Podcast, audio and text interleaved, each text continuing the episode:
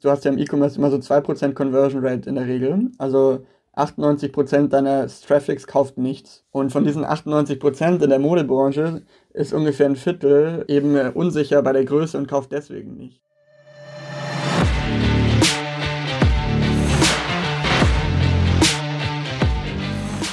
Hallo und herzlich willkommen zum Datenbusiness Podcast. Mein Name ist Bernhard Sonnenschein, ich bin Gründer und Chefredakteur von datenbusiness.de. Ich werde hier verschiedene Themen der Datenwertschöpfung besprechen, mal allein und mal mit tollen, hochkarätigen Gästen, nämlich den Machern der Datenwirtschaft.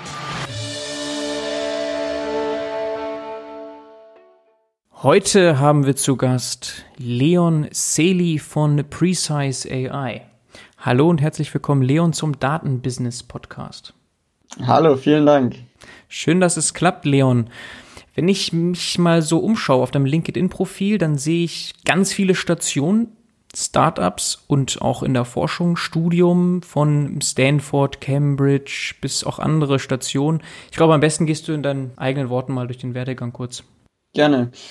Ja, ich bin ähm, eigentlich ausgebildet als Sozialwissenschaftler. Also ich habe mal Psychologie und Kommunikationswissenschaft studiert an der LMU in München dann immer mehr gemerkt, dass irgendwie alles, was mir Spaß macht mit Wirtschaft und Technologie und, und Daten zu tun hat. Und habe dann erst so ein bisschen bereut äh, meine Studienwahl, aber habe dann gemerkt, Moment mal, als Psychologe habe ich eigentlich mehr Statistik als ähm, die meisten BWLer oder eigentlich als alle BWLer. Und hab, bin dann halt immer mehr in die Richtung gegangen. Ähm, ich habe dann nach meinem Bachelor mein erstes Startup gegründet im Bereich äh, Video-Livestreaming. Ähm, das war damals noch der letzte Schrei. Heute ist das ziemlich Standard. Und ja, das hat ganz gut funktioniert. Ist jetzt nicht super groß geworden, aber ist noch auf dem Markt und so eine kleine Nischensoftware ist daraus geworden. Und dann äh, bin ich zurück an die Uni gegangen, dann an die TU München, weil ich mich ein bisschen technischer ausrichten wollte und habe da Consumer Science heißt es ähm, studiert, also so im weitesten Sinne so ähm, Behavioral Economics und, und solche Themen macht man da sehr viel und habe ja so einen ziemlichen ja, war eigentlich immer so auf diesem Startup-Trip und, und wollte, wollte da einfach nochmal was machen und ähm, habe dann eine Zusage aus Stanford bekommen, um dort im, im Silicon Valley eben auch im Bereich Technologie, Innovation zu forschen und genau, das habe ich dann gemacht, hatte eine super coole Zeit dort und bin dann wieder zurückgekommen nach München und habe dann das CDTM-Programm gemacht, falls du das kennst. Das ist so ein Zusammenschluss aus TU und LMU mhm. hier in München und ähm, ja, ein sehr interessantes Programm, weil man eben ganz bunt gemischt interdisziplinär in Teams arbeitet, also vom Informatiker, Elektrotechniker, Juristen, Arzt, Psychologen, alles Mögliche und man baut eben immer einen digitalen Prototypen. Äh, das habe ich dann ähm, auch gemacht und ähm, da, das war dann so ein bisschen eigentlich der Grundstein zu Precise, also zu dem Startup, ähm, das ich, in dem ich jetzt arbeite, das ich gegründet habe. Dann gab es noch dazwischen ähm, noch eine kleine Zwischenstation in Cambridge, wo ich meine Abschlussarbeit geschrieben habe. Und genau, dann war so ein bisschen die Frage Forschung oder Industrie. Und ähm, da war für mich dann, also ich, mir hat Forschung Spaß gemacht, aber was mich immer super deprimiert hat, war, dass man am Ende eben eigentlich nur fünf Leute oder so damit erreicht. Und das sind vielleicht die tollsten Experten in ihrem Gebiet, aber ähm, genau, das ist halt als Unternehmer dann schon ein bisschen anders. Wenn man es richtig macht, erreicht man ja dann doch ein paar mehr Nutzer oder Kunden.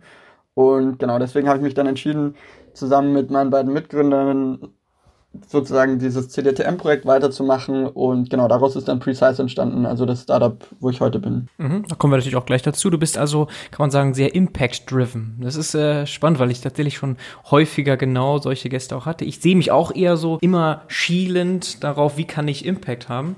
Das treibt dich also in erster Linie an. CDTM genau ist mir ein Begriff. Es scheint ja auch so zu sein generell, dass München Berlin den Rang abläuft. Ne? Wir haben Unternehmertum, CDTM und viele andere. Also gerade so im Tech-Bereich ist das krass, was in München gerade abgeht. Ja, also ich meine, Berlin ist sicherlich für eine hippe B2C-App oder so noch das Richtige. Da ist mehr Geld, ist eine größere Stadt und so weiter, muss, äh, muss man schon so sagen. Aber für das, was ähm, du und ich machen, ist, glaube ich, München schon wahrscheinlich die beste Stadt in, in Deutschland. Wir haben einfach zwei, wenn nicht drei super Unis ähm, in, in München mit wahnsinnig guten Talenten. Also wir merken das im Recruiting bei uns. Wir haben äh, einfach aus der ganzen Welt ähm, die jeweilig besten ähm, die einfach hier nach München kommen und die gehen halt die Top-Unis äh, durch, von oben nach unten und da steht halt irgendwo oben Harvard und Stanford und dann steht da halt auch ein entsprechendes Preisschild dran. Ähm, und dann zum ersten Mal, wo es bezahlbar wird, ist halt die TU München schon für viele, ganz viele Bereiche einfach so das Beste, was man machen kann. Mhm. Ähm, und das stärkt den Standort ungemein. Ähm, und natürlich auch wirtschaftlich, ich weiß nicht, wie viele DAX-Konzerne hier in München sitzen und wie du gesagt hast, Unternehmertum und ähm, auch Business Angels, Le Leute, die in frühen Phasen in Startups investieren können, mhm. ähm, kommen auch oft aus München. Family Offices, also ist echt ein super Ökosystem und auch die letzten Jahre hat sich total positiv entwickelt sehr positiv entwickelt. Ja, also wahrscheinlich nicht nur in Deutschland, sondern in ganz Europa ist das ein Leuchtturm mittlerweile als Stadt, als Standort, ne, München. Ja, super spannend. Ich bin auf dich gestoßen, letztlich über euren Auftritt bei der Höhle der Löwen. Müssen wir ganz kurz drauf zu sprechen kommen. Das ist wahrscheinlich gar nicht so frisch, weil das ist ja immer mit einem krassen Delay. Ne? Also die, die ganze Show ist das eine, aber bis es dann ausgestrahlt wird, das andere. Äh, witzigerweise, ein Kollege von mir war auch bei der Höhle der Löwen mit einem B2C-Produkt. Mhm. Das, waren, ähm, das war so ein Solarrucksäcke, Sunnybag. Und äh, er hatte im Nachgang gesagt, naja, so auf den Deal kam es gar nicht an, sondern es geht halt in erster Linie um das Marketing. Also du hast halt eine wahnsinnige Reach, wenn du dort auftrittst. Und äh, für ein B2C-Produkt macht das total Sinn. Du hast ja direkt dann potenzielle Käufer als Zuschauer.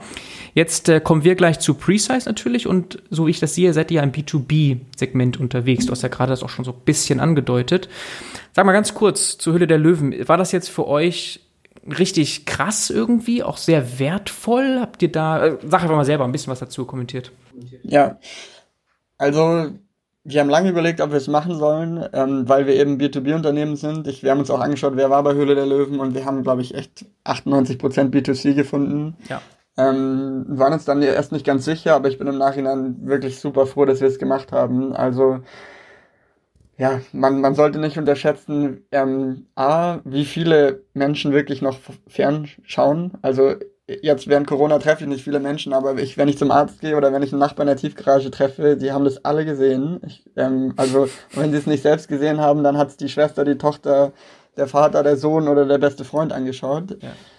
Ähm, also für die Bekanntheit ist es echt extrem gut gewesen für uns. Und ähm, das, das zweite, also Punkt B, ist einfach, ähm, wie die Menschen, also Bekanntheit ist die eine Sache, aber auch es wird gleichgesetzt mit ist ein gutes Unternehmen und äh, die machen das irgendwie gut. So, also nur weil man uns kennt, heißt es, unser Produkt muss gut sein.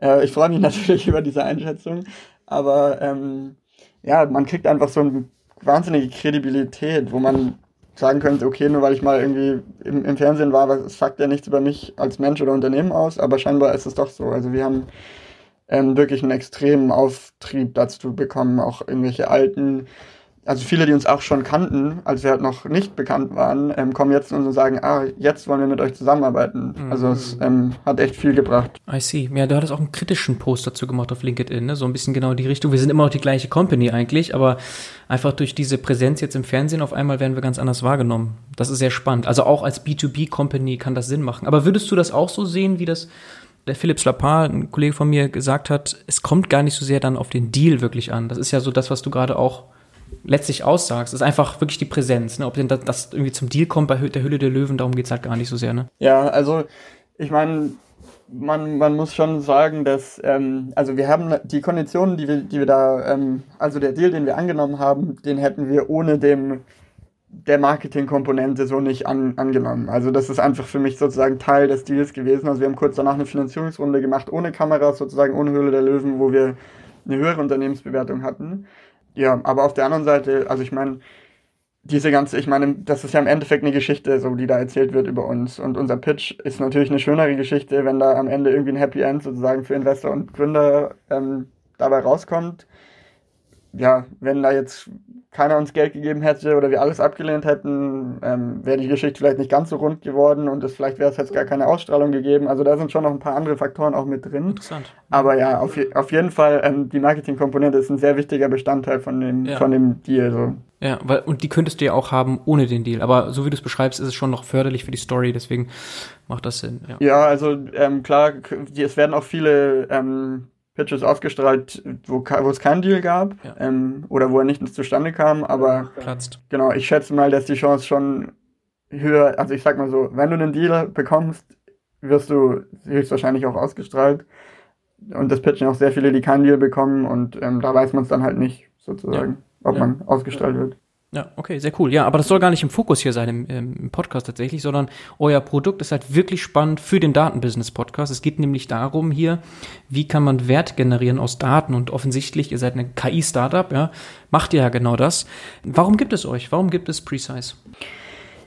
Precise gibt es, weil wir hm, Technologie verliebt sind und waren und was mit Computer Vision und künstlicher Intelligenz machen wollten. Gleichzeitig, und das ist aber eigentlich der wichtigere Teil, halt auch ein Problem gesehen haben, was man damit sinnhafterweise lösen kann.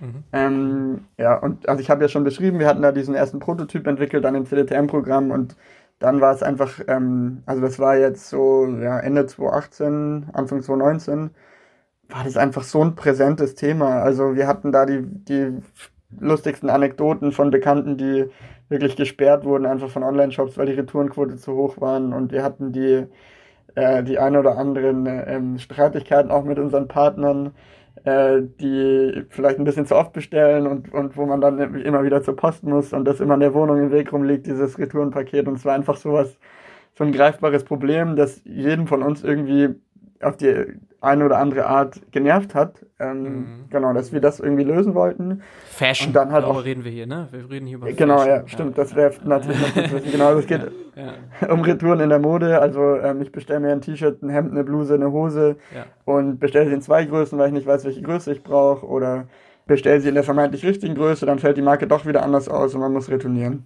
Mhm. Genau, das ist das Problem. Und ja, es war einfach, ähm, ja, wir wollten halt, also ich meine, das ist halt auch einfach, da hängt viel mit dran. Also das ist ja nicht nur für uns als Endkonsumenten nervig, das ist äh, finanziell die absolute Katastrophe für die Shops und aus Nachhaltigkeitsaspekten für den Planeten natürlich auch absoluter Irrsinn, da ein Paket hinzuschicken, dann wieder zurückzuschicken, dann ist unter Umständen nicht wieder verkaufen zu können oder es muss chemisch nachbehandelt werden, gebügelt werden, gewaschen werden und so und ähm, ja, war einfach, ich sag mal, ein schönes Problem in, in dem Sinne, dass sich, wenn man das löst, sich einfach sehr viele Parteien darüber freuen. Mhm, okay. Als Consumer ist das ja auch ein Pain. Also nicht ein krasser Pain, irgendwie Sachen wieder zurückzubringen, aber durchaus, wenn ich mir den Weg sparen kann und in der Zukunft vielleicht passgenau alles äh, direkt bekomme, umso besser. Ne? Aber ja, lass uns gerne einsteigen. Also Überblick zu Precise, was bietet ihr an? Also die Mission haben wir, glaube ich, verstanden. Genau, also wir sind, ähm, wir, ich, ich beschreibe es mal aus Nutzersicht. Also wir haben verschiedene Produkte, aber so das Kernprodukt ist ähm, sieht so aus, dass man als Nutzer einfach auf einem Shop, ähm, einem Online-Shop unterwegs ist. Zum Beispiel bei S. Oliver ist einer von unseren größeren Kunden. Und ich finde ein Produkt, das mir gefällt. Ich, ich klicke auf die Produktdetailseite und dort, wo man die Größe auswählen kann, also zum Beispiel S, M, L oder 48, 50, 52 und so weiter, mhm. gibt es einen zusätzlichen Knopf, der heißt Finde meine Größe zum Beispiel und der kommt sozusagen von Precise.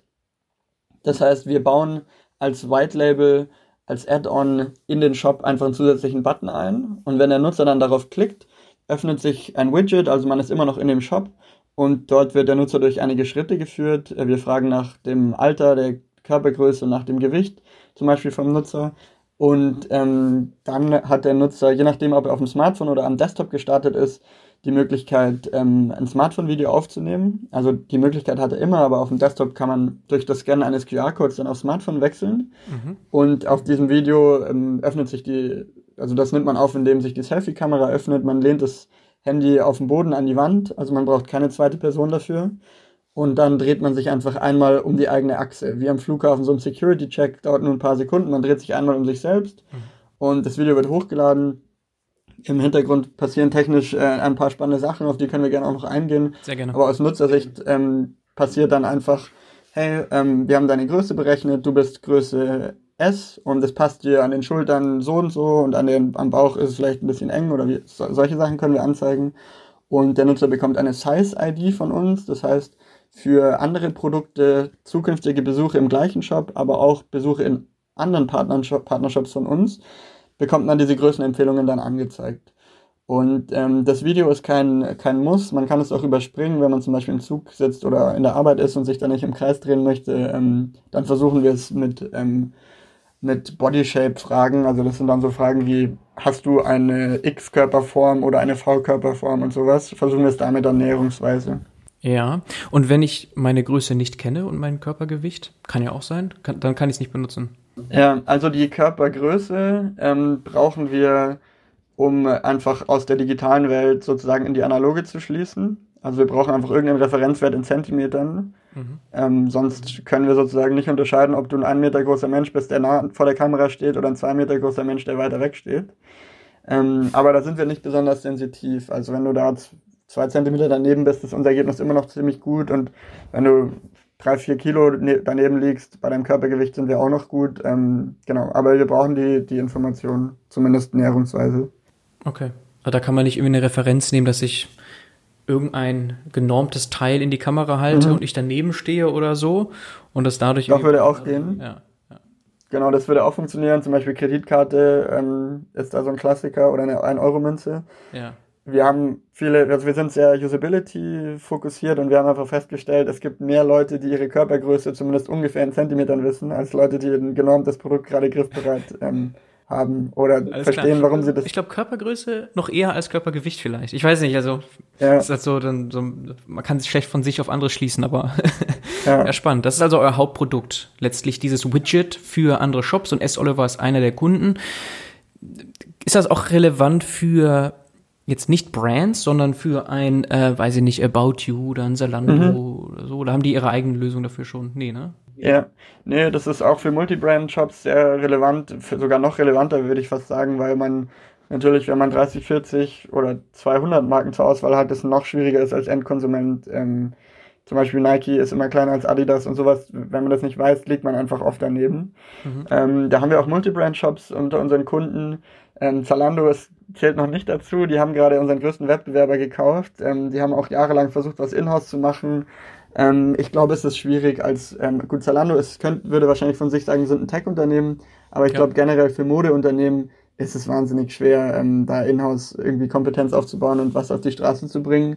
Ja. Aber klar, ähm, also sowas wie Zalando und Amazon, die haben da schon auch in-house ein, ein paar Leute dran sitzen, wahrscheinlich auch mehr als wir Mitarbeiter haben. Genau. Wie viele seid ihr denn jetzt? Äh, wir sind jetzt äh, 20 ja. und davon ungefähr die Hälfte Entwickler, ein Viertel sozusagen Business und ein Viertel Produkt und Design. Okay. Und äh, irgendwie gefundet über mehrere Investoren, VCs. Genau. Ja, also schon ein bisschen, paar Umsätze natürlich, aber noch nicht profitabel, so wie das halt bei einem Startup ist. Eine gewisse Runway und dann halt bis dahin nochmal eine Round raisen. Genau, ja. Ja. ja, super spannend. Vielleicht zum Geschäftsmodell so ein bisschen Verständnis. Also wahrscheinlich eine Subscription-Modell. Ja, ähm, also wir haben ähm, zwei, zwei Bestandteile ähm, in unserem Pricing. Das erste ist eine einmalige Integrationsgebühr. Die beinhaltet auch eine dreimonatige Testphase, in der wir dem Shop einfach beweisen, deine Conversion Rate geht nach oben, deine Returnquote geht nach unten. Mhm. Und danach ähm, gibt es eine, ja, eine monatliche Gebühr letzten Endes, die aber skaliert mit dem Umsatz nach Retouren, der über unser Tool fließt. Ah, also Value-Based Pricing. Ja, könnte man so sagen, ja. Also, äh, ähm, ja, im, im, im Prinzip ist es value-based, ähm, weil wir durch diesen Umsatz nach Retouren bepreisen können, nutzt uns überhaupt jemand, kauft dieser jemand und behält dieser jemand sozusagen. Und damit haben wir diese drei, äh, drei für uns wichtigsten Kennzahlen mit abgedeckt. Ja, womit kann ich denn so rechnen, wenn ich jetzt einen Online-Shop hätte und euer Widget einbauen würde? Ja, also wir haben so ein bisschen das Problem oder das Luxusproblem, dass wir viel mehr Anfragen haben als äh, Kapazitäten. Das heißt, aktuell sind wir in der Lage sozusagen einfach oder beziehungsweise wir müssen den kleineren Shops absagen, weil wir für uns mit einem großen Shop zu integrieren genauso viel Aufwand ist wie für den kleinen Shopify-Shop von nebenan. Ja. Gerade ist das günstigste Paket sozusagen, was wir anbieten, kostet so ein bisschen über 1000 Euro im Monat. Mhm. Ähm, das heißt, wenn du jetzt irgendwie drei Bestellungen am Tag hast, lohnt sich nicht äh, für dich. Mhm. Wir wollen aber dahin kommen, dass wir irgendwann wirklich so ein Plug-and-Play, Plug-in sind, wo du wirklich komplett ohne irgendwie Manpower von dir selbst oder von Precise dich uns integrieren kannst. Aber das wird noch ein bisschen dauern, weil wir auf der Datenseite schon ein paar komplexe Sachen machen und die kriegt halt so ein kleiner Ein-Mann-Shop in der Regel nicht alleine hin und wenn er das nicht schafft, dann funktioniert unser Produkt nicht und das, diese Qualität wollen wir aktuell noch gewährleisten können und deswegen machen wir sozusagen die Integration komplett selbst, ohne mhm. dass der Shop was tun muss. Okay, ich denke mal auf eurer Seite werdet ihr auch sagen, was man so an Conversion Verbesserungen und Retourenverbesserungen erwarten kann. Was ja. ist da so gerade? Ja, also das ist äh, ähm, echt krass. Das hatten wir selber gar nicht so auf dem Schirm, als wir angefangen haben. Auf der Conversion-Seite vor allem, ähm, also die Shops kommen in der Regel zu uns, weil sie ihre Retourenquote senken wollen. Ähm, das machen wir dann auch, dazu gleich mehr. Aber was interessant ist, du hast ja im E-Commerce immer so 2% Conversion Rate in der Regel. Also 98% deines Traffics kauft nichts. Ja. Und von diesen 98% in der Modebranche ist ungefähr ein Viertel ähm, eben unsicher bei der Größe und kauft deswegen nicht. Und wir können natürlich nicht nur die Nutzer, die sowieso gekauft hätten, durch unser Tool führen, sondern auch die, die eben vor dieser Kaufentscheidung stehen. Mhm. Und wenn du da nur einen einzigen von den 98 dazu bringst, doch zu kaufen, heißt es für den Shop äh, Conversion Rate von 2% auf 3%, also 50% mehr Umsatz. Und das ist natürlich ein Riesenhebel. Mhm. Ähm, da sind wir aktuell so bei knapp 25% Conversion Erhöhung. Das heißt, ähm, ja, im Endeffekt auch vor Retouren dann 25% mehr Umsatz, was riesig ist, aber ist ganz interessant, weil das ist eigentlich nicht der Grund, warum die Shops zu uns kommen. Mhm. Sondern sie freuen sich natürlich, wenn wir ihnen mehr Umsatz bringen, aber eigentlich kommen sie, weil sie eben 50% Retourenquote haben, also jedes zweite Produkt. Und ähm, da schaffen wir es ungefähr, ähm, also es hängt ein bisschen davon ab, welchen Zeitraum man betrachtet, weil unser Algorithmus immer mehr dazulernt. Das heißt, an Tag 1 sind wir noch nicht so gut wie an Tag 100, sage ich mal, nach der Integration. Aber im Schnitt schaffen wir es ungefähr, jede zweite größenbedingte Retoure zu verhindern. Das heißt, wenn du, also die Standardzahlen sind also 50% Retourenquote, die Hälfte davon aufgrund der Größe, also 25% der Gesamtbestellungen und davon wiederum die Hälfte können wir verhindern. Natürlich nur für die den Teil der Nutzer, die uns nutzen. Aber genau, das ist auch schon echt eine, ja, die Shops sind immer eigentlich ziemlich happy, wenn sie das sehen. Mhm. Oh, das ist schon krass. Wie viele nutzen euch denn dann im Shop? Also so ganz Pi mal Daumen. Sind das so die Hälfte, ja. die da draufklicken oder? Ja, das hängt auch massiv ähm, an der Zielgruppe und auf, also gar nicht mal so sehr am Alter und wie digital die sind, sondern vor allem wie viele sind auf Mobile und wie ah. viele sind auf Desktop. Mhm. Ähm, ja, wir sind so ich sag mal so 10, 20 Prozent ungefähr. Mhm. Also mhm. ja, das ist schon eigentlich ganz, ganz ordentlich. Man darf bei E-Commerce immer nicht vergessen, manche Shops, bei manchen Shops ist die Hälfte vom Traffic schon weg, bevor sie überhaupt ein einziges Produkt angeklickt haben. Also nicht jeder hat so eine super hohe Kaufabsicht und hohes Engagement und, und schaut sich da 100 Produkte an und, und liest sich jede Größentabelle und jede Produktbeschreibung perfekt durch. Ähm, mhm. Deswegen, die Zahlen sind eigentlich ziemlich gut. Okay. Vor allem, weil wir eben, egal ob du ein Video aufnehmen willst oder nicht, dich dir sozusagen helfen können als Nutzer. Mhm. Ich stelle mir das ein bisschen auch so vor, dass es abhängt von der Einbettung, wie ihr eingebettet werdet in den Shop, wo ihr ja nicht volle Kontrolle habt, nehme ich an. Ja, genau. Also die 10 bis 20 Prozent ähm, schaffen wir, wenn der Shop sozusagen ein bisschen mitspielt im Sinne von, ähm, er hat den Mehrwert verstanden und äh, ist sich auch bewusst, dass wenn man ähm, zum Beispiel mal in einem Newsletter darauf hinweist oder den, unseren Button vielleicht nicht in Schriftgröße 8 in schwarz-weiß in die unterste Ecke platziert, sondern halt ähm, entsprechend ein bisschen prominenter. Ähm, genau. Mhm. Das, das macht, spielt eine große Rolle. Mhm. Ich würde das Ganze gerne noch ein bisschen konkreter verstehen. Vielleicht fangen wir mit den Daten an. Also ihr ownt ja die Daten, oder? Also das ist ja, so hört sich das jetzt für mich an, ein krasser USP bei euch, dass ihr das einbettet in verschiedenen Shops, aber ja auch irgendwie so Cross-User oder Cross-Shop sozusagen ja dann mhm. Daten aggregieren könnt. Kannst du das ein bisschen mal erklären? Mhm, genau. Also ich erkläre mal chronologisch sozusagen, was passiert. Also der Nutzer ähm, gibt Alter, Größe, Gewicht an und lädt ein Video von sich hoch. In diesem Video wird sein Gesicht verpixelt und es werden äh, Körper, also aus dem Video wird ein 3D-Modell und aus dem 3D-Modell werden Körpermaße extrahiert. Also da ist dann Brustumfang, Hüftumfang, Armlänge und so weiter enthalten. Ähm, dann wird das Video wieder gelöscht, weil wir natürlich äh, im Sinne der DSGVO und so weiter versuchen wirklich. Wollte ich ja. fragen, das ist, hört sich ja, also das ist ja so eine Horrorshow eigentlich. Personenbezogen, da geht's ja kaum. ja, genau, das, und das versucht, also deswegen löschen wir das Video direkt ja. wieder. Und wir erfassen auch keine, ähm, keine E-Mail, also du kannst uns eine E-Mail hinterlassen, wenn du willst, aber du musst natürlich nicht und wir erfassen auch nicht deinen Namen, wir wissen nicht, wo du wohnst und so weiter. Und wir teilen, also wir teilen dir eine Size-ID, nennen wir das zu. Die ist dann zum Beispiel AB12, also eine, eine random äh, ID einfach. Ja. Und die speichern wir mit, dein, mit den Körpermaßen. Aber wir wissen jetzt nicht, dass du Bernhard heißt, wir wissen nicht, äh, wir, wir löschen auch dein Video dann wieder.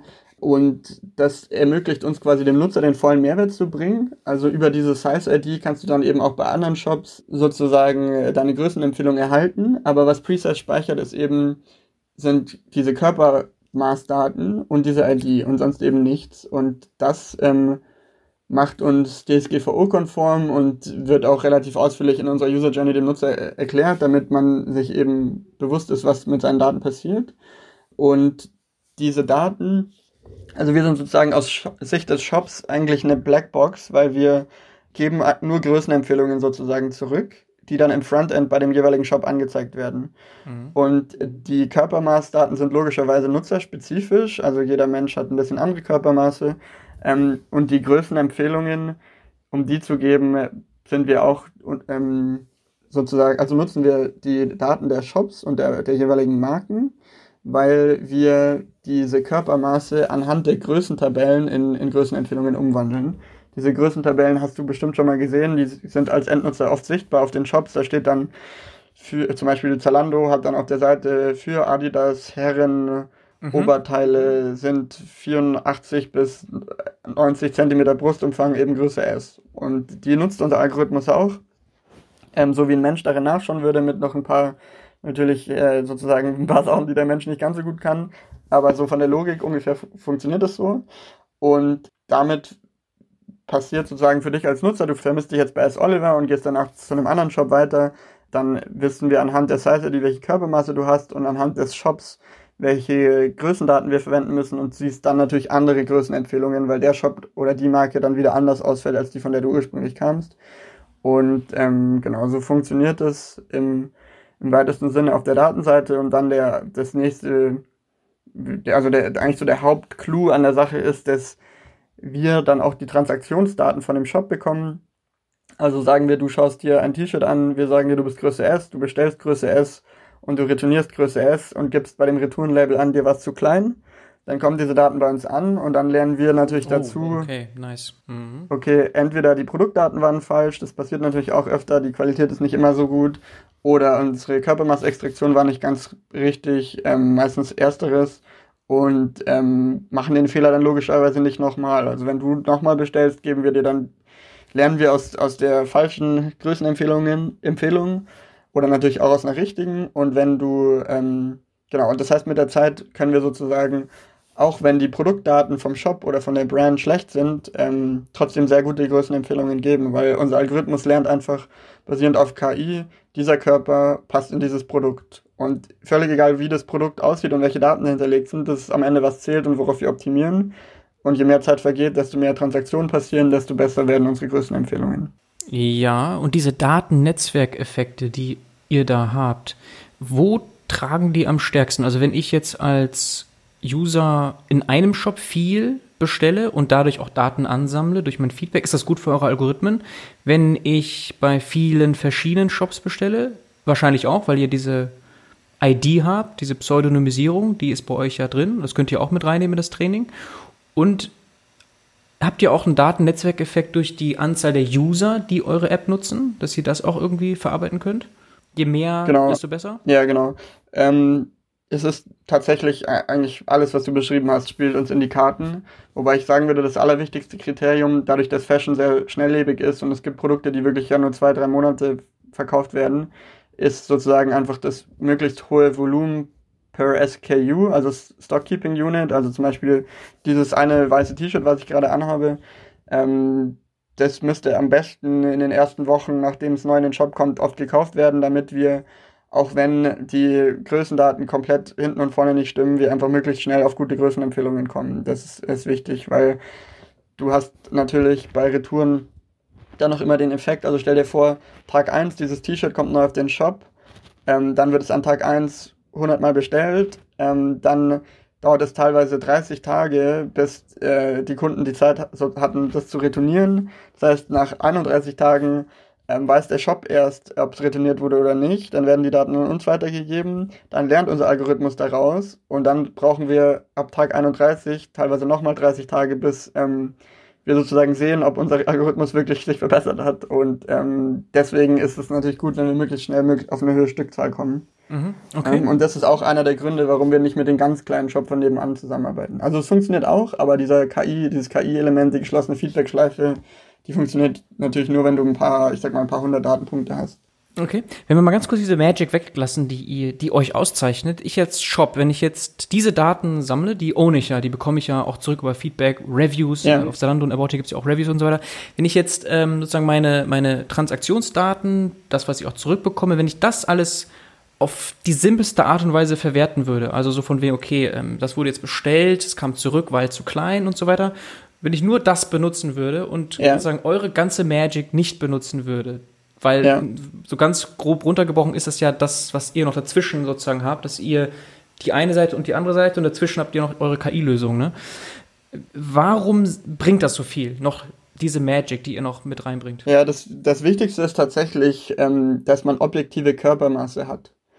Also Mhm. Firmen wie Zalando haben ja wirklich Millionen und hunderte Millionen von Datenpunkten und die haben die auch schon seit fünf Jahren oder noch länger und trotzdem ist ihre Retourenquote bei 50 Prozent. Mhm. Ähm, und das ist nicht, also da arbeiten trotzdem viele Data Scientists daran, ähm, basierend auf historischen äh, Retourendaten und Bestellhistorie von einem bestimmten Nutzer, die, die ja irgendwie die richtigen Größen zu empfehlen. Ja. Aber das ist halt das Schwierige, das wichtigste Puzzleteil fehlt eben. Und das ist, dein Arm ist 64 Zentimeter lang, deine Brust ist 88,6 Zentimeter, weil sonst weißt du nur, dieser Nutzer hat irgendwie diese Bluse in dieser Größe bestellt, behalten, wie auch immer, ein anderes Produkt in einer anderen Größe bestellt, behalten, wie auch immer, aber du weißt eben nicht, wie der Körper aussieht von diesem Nutzer.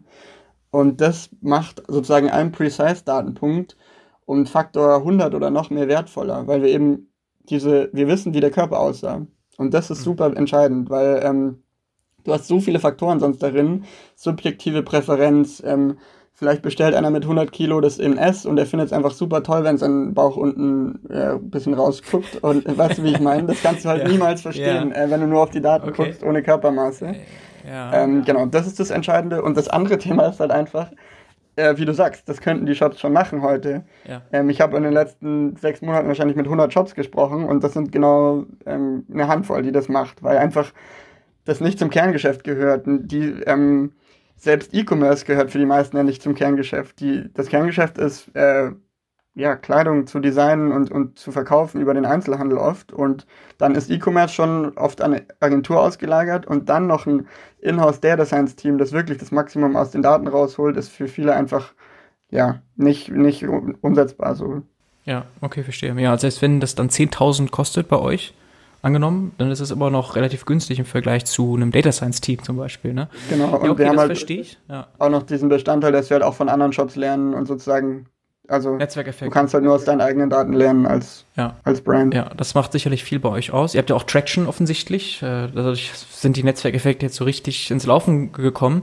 Ähm, Technologie ist KI, hast du schon gesagt. Ich habe irgendwo auf eurer Seite auch so einen Graphen gesehen, der zeigt, wie viel besser ihr geworden seid über die Zeit. Kannst du das noch ein bisschen erläutern? Ja, wir haben äh, unseren ersten Prototyp 2018, der war, also damals waren wir sehr stolz drauf, aber aus heutiger Sicht war das äh, noch nicht so äh, berauschend. MVP. Also da hast, kannst, kannst du dir vorstellen, du hast dich, musstest dich perfekt in der perfekten Körperhaltung mit perfekter Kleidung ähm, einmal im Kreis drehen, dann haben wir irgendwie da minutenlang rumgerechnet und dann waren wir trotzdem teilweise irgendwie acht Zentimeter daneben. Aber es war halt so der erste Beweis, okay, das ist vielleicht irgendwie möglich. Ähm, und dann haben wir ähm, jetzt halt über zwei Jahre mit Trial und Error alles Mögliche versucht, die verschiedensten Datenquellen uns überlegt, selbst Daten gesammelt, ähm, verschiedenste Modelle ausgetestet und sind halt immer ein bisschen besser geworden und sind jetzt, ähm, also wir sind jetzt gerade bei 1,2 Zentimetern in der Genauigkeit, ähm, was, was sehr gut ist, weil wir das schaffen, ich sag mal, nicht auf, unter Laborbedingungen, sondern unter Realbedingungen. Das heißt, ähm, wir kriegen da teilweise Videos, wo die Leute die falsche Kleidung tragen, sich falsch im Kreis drehen, die komplett falsche Körperhaltung haben und so. Ähm, genau, und sind da jetzt äh, sehr gut geworden. Das hängt natürlich daran, dass wir viel mehr Manpower haben als am Anfang, dass wir ähm, ganz viel ausprobiert haben und auch viel mehr Daten haben. Also wir kriegen heute ähm, ja, mehrere tausend Videos am Tag und ähm, vor zwei Jahren standen wir noch da und haben mit der Hand mit einem Maßband wie ein Schneider Körper vermessen. Da hast du natürlich einen ganz anderen Hebel jetzt. Ja. Aber das sind halt auch Sachen, die dann halt vielleicht ein Amazon oder ein Zalando so nicht äh, macht und du als Startup eben schon. Also mein gesamter Freundeskreis, ähm, die wurden alle vermessen und auch der erweiterte Freundeskreis. Und ähm, ja, es war ein langer Weg, aber ähm, jetzt sind wir schon ziemlich gut. Also ich glaube, ein zusätzlicher Millimeter Genauigkeit würde uns jetzt kommerziell nicht mehr so viel helfen und wir erreichen dann natürlich auch irgendwann eine Sättigung. Also Ja. Ein Millimeter Genauigkeit schafft nicht mal ein 3D-Scanner für 100.000 Euro. Also der Fortschritt wird langsamer, aber wir sind genau genug auf jeden Fall. Ja. Und auch unseres Wissens nach und nach unseren Benchmarkings auch die genaueste Lösung auf dem Markt, die keine zusätzliche Hardware erfordert außer dem Smartphone. Okay, jetzt mal ganz ohne Hype, Leon. Da ist bestimmt Deep Learning drin, aber kannst du das noch mal ein bisschen erläutern, was ihr da benutzt ja. an KI? Wir haben eigentlich zwei Hauptkomponenten, wo, wo Deep Learning zum, zum Einsatz kommt. Das eine ist der Schritt von Smartphone-Video zu Körpermaß. Mhm. Und das ist, ich sag mal so, wenn du einen 3D-Scanner für 100.000 Euro hast, vielleicht schon mal gesehen, mit allen möglichen Sensoren, die sind teilweise so groß wie ein ganzes Zimmer, wo du dich reinstellst. Ja. Wenn du da einen keine Ahnung, eine, eine Wasserflasche zum Beispiel reinhältst, wird diese Wasserflasche mit sehr hoher Genauigkeit gemessen. Das kann unser System nicht, ähm, weil wir nicht nur klassisches Computer Vision machen, also wir zählen dann nicht nur Pixel, ähm, sondern wir haben sozusagen gelernt, gelernt und wir haben einfach viele Körper auch schon gesehen, dass wir halt so ein paar Sachen einfach wissen und verstehen. Also zum Beispiel, wenn du dich mit einem Hemd, mit einem Kragen bei uns ähm, vermisst, wissen wir, es gibt keine Menschen, die hier so eine am Nacken so eine Hautausstülpung haben, sondern das ist Kleidung. Das ist zum Beispiel was, das musst du sozusagen lernen und ähm, das, was wir gelernt haben. Und das andere Thema ist dann natürlich, wenn du diese Körpermasse hast, dann ähm, aus den Transaktions- und Retourendaten zu lernen. Das ist natürlich auch, ähm, auch ein KI-System, das ja einfach die sozusagen die, also eigentlich ein bisschen so ein Beispiel fast wie aus dem Bilderbuch ist, äh, wo du halt einfach die Feedback-Schleife schließt und du weißt Retoure, ja, nein, vielleicht sogar Retourengrund und dann weißt du die Körpermaße und welches Produkt bestellt wurde und ähm, kannst auch daraus einfach dann, dann lernen und, und optimieren und besser werden. Mhm. Aber das ist auch wirklich ein lernendes System. Das ist jetzt nicht ein regelbasiertes System, dieses letzte Stück. Ja, nee, genau, das ist äh, wirklich, das lernt und das ist auch eine Blackbox. Aber also ich kann dir jetzt, da kommt teilweise, da kommt er dann irgendwann raus, ich bin Größe M, mhm. obwohl die Produktdaten sagen, ich bin Größe S. Weil wir einfach wissen, aus unerfindlichen Gründen passen diese Körper halt für dieses Produkt eben in Größe M. Und keiner weiß warum, aber die Leute behalten diese Größe, also funktioniert es so. Mhm. Okay, Magic. Blackbox so ein bisschen, aber wenn das Ergebnis stimmt, ist es gut. Und ihr benchmarkt das ja wahrscheinlich kontinuierlich, deswegen könnt ihr auch diesen, diesen Fortschritt zeigen. Und das Ganze läuft aber wahrscheinlich irgendwo in der Cloud, ne? AWS, Google oder Microsoft Azure. Ja, genau, Google Cloud. Ja, aber ihr könnt trotzdem die Daten immer löschen. Also ihr habt dann irgendwie das so eingebaut, dass bestimmte Sachen getriggert werden automatisch, Video geht hoch, dann nach bestimmten Zeiten wieder gelöscht und so weiter. Das kann man ja alles einbauen.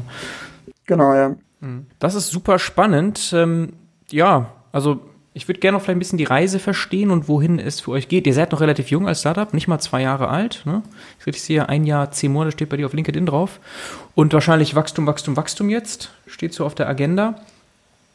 Und habt ihr noch irgendwie weitere Lösungen geplant? Also habt ihr jetzt schon neben der Size Recommendation Solution so eine Body Measurements Solution? Ist das irgendwie das, was du auch gerade beschrieben hast? Oder beschreib mal so ein bisschen noch, wo es hingeht. Genau, also das, worüber wir jetzt gesprochen haben, war eigentlich immer diese Size Recommendation Lösung. Mhm. Die Body Measurement Lösung ist sozusagen nur die Hälfte davon, also einfach komplett, also dieser ganze Teil mit ähm, Größenempfehlung ist dort nicht integriert, sondern man bekommt nur Körpermaße sozusagen. Mhm. Und das integrieren wir auch nicht direkt beim Shop, sondern im Endeffekt ist es einfach zum Beispiel ein Link, den du anbauen kannst, wo du möchtest, auf deiner Website oder einem Kunden schicken kannst. Ähm, und wer sich damit vermisst, ähm, erhält Körpermaße und diese Körpermaße werden in einem Dashboard angezeigt. Also damit ähm, sind dann so Use Cases wie ähm, Made to Measure, also Maßkonfektion möglich oder ja, wir kriegen da die wildesten Anfragen von irgendwelchen Kostümbildnern, die jetzt mit Corona irgendwie am anderen Ende der Welt irgendwen vermessen müssen und da niemanden vor Ort haben. Also im Prinzip ist es einfach ein digitales Maßband, könnte man sagen.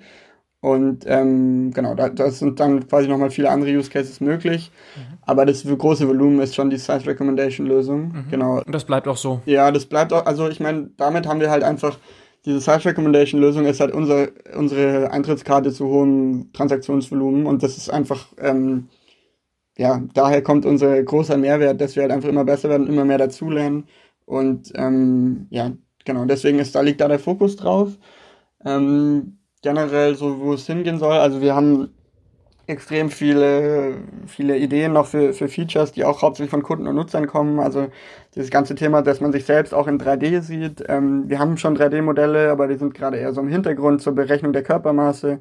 Die könnte man natürlich auch ästhetisch und visuell schön ähm, anzeigen den Nutzern.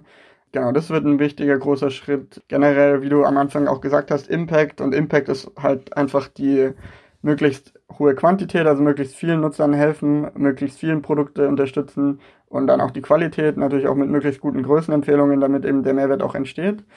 Und ähm, ja, wir haben da so als, ähm, als Ziel, ähm, eine Milliarde Produkte bis zum Jahr 2023 zu unterstützen. Und da kommt man natürlich nur hin, indem man viele große Shops onboardet.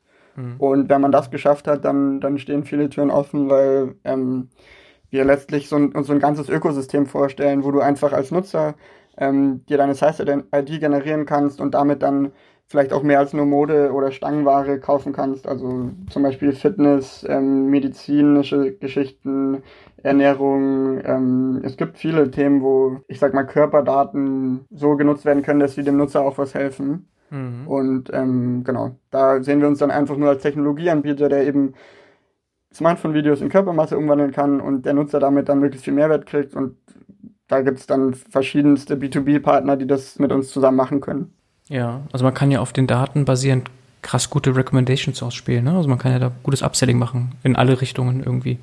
Genau, also man kann viel auch in Richtung Personalisierung einfach machen. Es ist einfach absurd, dass man 2000, jetzt bald 21 noch Nutzern, die 120 Kilo wiegen, Produkte zeigt, die nur in Größe XS erhältlich sind. Das macht einfach überhaupt keinen Sinn. Oder dass man ja, also es gibt äh, von, von auch im Bereich Sport, da haben irgendwie Mountainbikes, Golfschläger, wir haben so viele ähm, Anfragen, die wir gerade noch gar nicht bedienen können, wo sie sagen, hey, das äh, ist irgendwie Körperdaten sind wichtig für uns. Ähm, und genau, das wollen wir idealerweise irgendwann ähm, alles abbilden können. Hm, es könnte ja sogar eine Brand, also ein Produzent direkt auf euch zukommen und sagen, ja Mensch, ihr habt ja, ihr wisst ja genau eigentlich, was so die Größen sind, die gefordert sind oder was häufig nicht passt. Könnte man ja schon fast irgendwie zusammen produzieren, ne? Da sind dann wahrscheinlich auch noch Möglichkeiten. Ja, genau, in, die, in Richtung äh, so On-Demand-Produktion wird, glaube ich, ja. sich auch viel verändern, weil, naja, heute wissen die Marken halt nicht wirklich eigentlich, wie die Kunden aussehen. Klar haben die irgendwelche Annahmen und kaufen Daten ein, irgendwie, mein Kunde ist 35 und sportlich oder so, ja. aber äh, mit uns könnte man halt zum einen verstehen, wie der durchschnittliche Kunde wirklich aussieht und dann wirklich auch pro Kunde eben relativ schnell und einfach digital skalierbar ähm, sozusagen was produzieren. Also diese Größenlogik mit SML und so weiter ist überhaupt, äh, macht überhaupt keinen Sinn. Das ist null standardisiert. Ich bin bei Gucci Größe L und in Amerika, wo ich studiert habe, musste ich in die Kinderabteilung. So, das äh, ist einfach Schwachsinn. Also dieses System langfristig abzulösen, wäre wär schon sinnvoll, glaube ich. Ja, nice. Auf jeden Fall. Ja, auf eurer Seite steht eine Million Sizes recommended. Du hast gerade gesagt, eine Milliarde bis 2023. Ne? Also ist schon so noch ein paar Größenordnungen. Aber es ist ja noch Zeit. Also ihr seid noch jung und äh, ist noch ein Stück, wobei die eine Million schon äh, ein bisschen outdated, outdated, ist. Das müssen wir mal aktualisieren. Also zwei Aber Millionen. Ja, von einer Milliarde sind wir noch ein Stück weg. Ja, ja. ja super spannend. Ähm, richtig geil. Vielleicht noch ein paar Fun Facts. Was ist eigentlich schwieriger, Männer oder Frauen? Frauen, viel, Frauen. viel schwieriger. ja. Der Männerkörper ist, ist leicht äh, ja, zu verstehen ja. und das recht uniform. ja, nee, tatsächlich. Also wir waren am Anfang, war das ein richtiges Problem. Wir waren viel besser bei Männern. Ja. Ähm, was zum einen daran liegt, dass die Varianz bei Frauen einfach größer ist. Also gerade ich sag mal, bis 30 bei den Männern ist es alles noch relativ ähnlich. Kommt der Bierbauch. Und wir hatten halt auch einen Bias in, unserem, in unserer Datensammlung. Wir sind drei männliche Gründer. Ähm, ja, wir haben ähm, inzwischen zum Glück ein bisschen besseren Frauenanteil so bei uns in der Firma, aber am Anfang ähm, waren wir schon sehr männlich aufgestellt und dann Friends and Family ähm, sind dann schon auch eher Männer gewesen und ähm, genau, also als wenn man sich als Frau bei uns vermessen lässt. Für die Datensammlung kriegt man auch mehr Geld als als Mann, weil das einfach ein wertvollerer Datenpunkt ist. Ah, interessant. Okay. sehr spannend. Und gibt es noch irgendwelche anderen Fun Facts? Irgendwie bestimmte Brands, die sehr oft falsch liegen, irgendwie in den Größenangaben oder irgendwas? Ihr habt ja wahnsinnige Daten, oder ist da oder darfst du einfach ja, nicht teilen? Ähm, ja, also das ist schon so ein bisschen Top Secret für manche ja. oder für viele, weil es halt so, ich sag mal gerade bei den höherpreisigen ist so ein Schnittmuster so ein bisschen wie der die Blaupause. Ähm, zum Geschäftserfolg so. Ja. Aber ja, was mir noch, was mir noch einfällt, ist so ein bisschen, also ganz am Anfang haben wir sehr viel mit Schneidern gearbeitet, auch für die Datensammlung und dieses, ähm, ja, dieser Schneider, den du hier irgendwie in der Altstadt, in der Maximilianstraße triffst, wo du dir irgendwie für 5000 Euro einen Maßanzug machen lassen kannst, da geht es auch sehr viel um das Erlebnis, dass der dann halt um dich herum tanzt und dich perfekt vermisst und du zehn verschiedene Stoffe anfassen kannst. Weil was wir gemerkt haben, die Varianz von top ausgebildeten Schneidern, die seit 20 Jahren nichts machen, als Menschen zu vermessen, ähm, ist echt groß und auch viel größer, als die denken. Ähm, also wenn er dich heute und morgen vermisst und du hast dazwischen vielleicht nochmal gut gefrühstückt, hast du Riesenabweichungen. Es gibt null, auch da wenig Standardisierung. Es gibt, ich kann fünf, auf fünf verschiedene Arten deine Armlänge messen, von genau der Schulter anfangen, dann bis da, wo das Hemd gehen soll, bis da, wo dein Handgelenk ist. Ähm, du kannst den Arm in die Hüfte stemmen und so. Und da haben wir echt eine ziemliche Odyssee hinter uns, bis wir da mal Standardisierung drin hatten. Und ganz viel von dem, was wir machen, ist einfach menschliches Wissen, das schon da ist, versuchen zu quantifizieren und algorithmisch verständlich zu machen. Und das ist ähm, hm. ja gar nicht so einfach. Auch was mir noch einfällt, so, wenn man kein Video aufnimmt, fragen wir ja noch so ein bisschen mehr Körperfragen ab. Und da ist zum Beispiel, äh, wir haben aktuell fast die Hälfte ähm, unserer, bei den Damen wählt bei acht verschiedenen Körperformen aus, dass sie eine Stundenglas-Körperform haben. Und bei den Männern sagt fast die Hälfte, sie hatten ein V-Kreuz. Ja. Und das ist objektiv, ja. basierend auf den Videos, halt einfach nicht die Realität. Ähm, ja. Also die Männer ähm, und die Frauen überschätzen sich oder sehen sich näher an dem Schönheitsideal, als sie eigentlich sind. Ja, ja das, ist, das ist witzig. Ja, das ist so ein bisschen wie, wie die meisten sagen, dass sie besser Auto fahren als die meisten. Und das äh, genau. geht ja irgendwie nicht ganz 90 Prozent sind besser als der Durchschnitt. Ja. so ähnlich ist das, ja.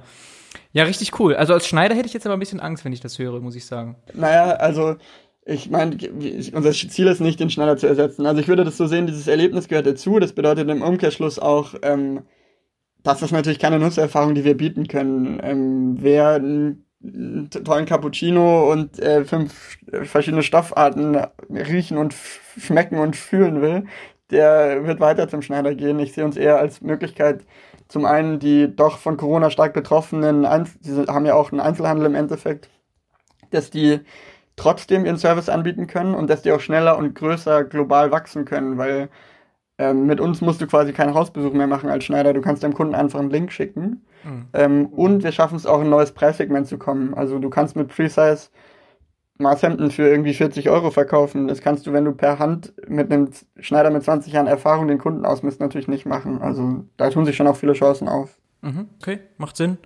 Leon, vielen Dank für deine Zeit. Wir sind tatsächlich schon durch, war sehr kurzweilig richtig spaßig. Super Mission, mit der ihr da unterwegs seid. Retouren reduzieren, das allein macht ja super Sinn. davon haben wir ja alle was, ne? Ähm, ja, vielen, vielen Dank für das Interview, Leon. Gerne, vielen Dank, hat Spaß gemacht. Ciao, ciao. Ciao. Feedback zum Podcast gerne an info@datenbusiness.de. Wer ansonsten mit mir zusammenarbeiten möchte zu allen Fragen rund um Datenwertschöpfung, darf gerne vorbeischauen auf headsofdata.de oder zu Deutsch datenchefs.de. Führt zur gleichen Seite. Zusammen maximieren wir den wirtschaftlichen Nutzen deiner Daten. Würde mich sehr freuen, wenn wir bald voneinander hören.